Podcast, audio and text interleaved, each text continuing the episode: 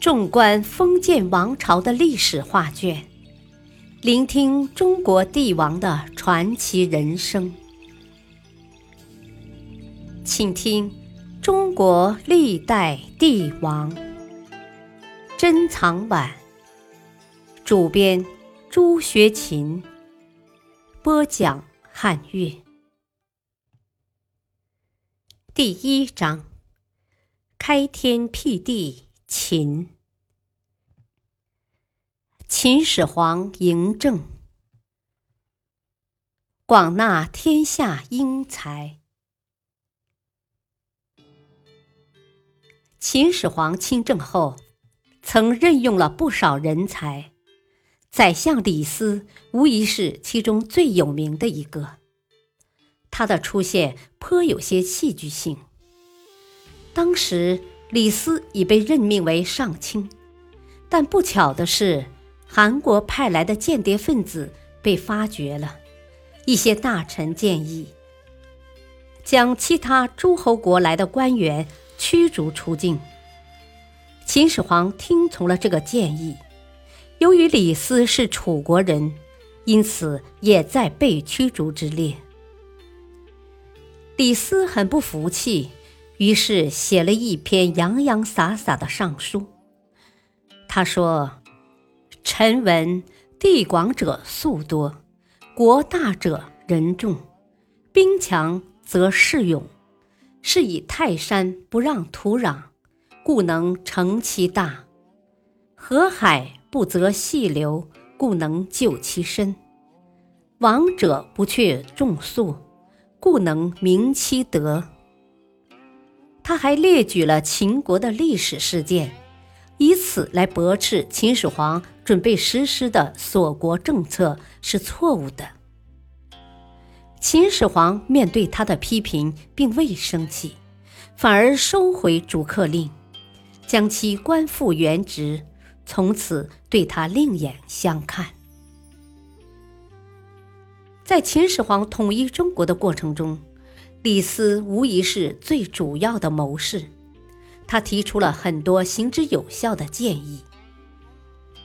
秦国统一前，各个诸侯国的文字都不一样。统一后，秦始皇希望用一种标准的字体取代以前不规范的一体字。他听说李斯擅长书法，便将这个任务交给他。李斯将大篆字体简化，整理出一套笔画简单、形体整齐的文字，这就是秦篆，也就是小篆。秦始皇看了之后非常满意，于是把它定为标准字体，通行全国。但是当时的人对小篆不太熟悉，很难流利的书写。李斯只好又编纂出《仓颉篇》《元历篇》和《博学篇》，让大家临摹这些范本。李斯作《仓颉篇》，胡母敬作《博学篇》，赵高作《元历篇》，作为儿时识字课本。西汉时合为一本，改为隶书，统称《仓颉篇》。后来，在秦国经济中发挥很大作用的《郑国渠》，也是由李斯亲自领导完成的。除了李斯之外，人们熟悉的还有韩非。他出身于韩国的贵族，和李斯是同学，都是狗矿的学生。韩非有些口吃，不善于讲话，却写得一手好文章。他见韩国日趋衰弱，曾上书韩王变法图强，可惜韩王根本不放在眼里。当他的《孤愤》《五度》等著作流传到秦国后，秦始皇大为赞赏，他感叹道：“嗟乎！寡人得见此人与之游，死不恨矣。”看到他这么欣赏韩非。